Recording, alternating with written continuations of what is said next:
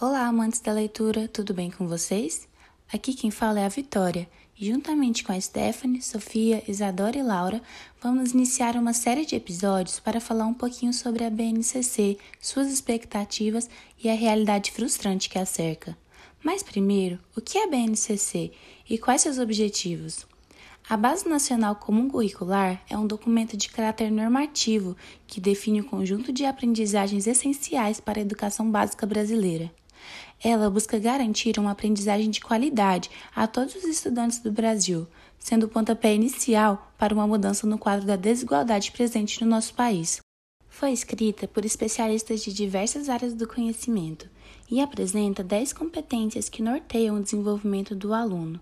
Competências essas que abordam e valorizam a construção de uma sociedade justa, democrática e inclusiva, a investigação, a imaginação, a análise crítica, o diálogo, a empatia, as manifestações artísticas e culturais e muitos outros aspectos necessários para a formação do aluno. Agora que você sabe um pouquinho mais sobre a BNCC, está na hora de conhecer algumas etapas da estrutura básica desse documento a educação infantil, o ensino fundamental e o ensino médio. Nos vemos no próximo episódio.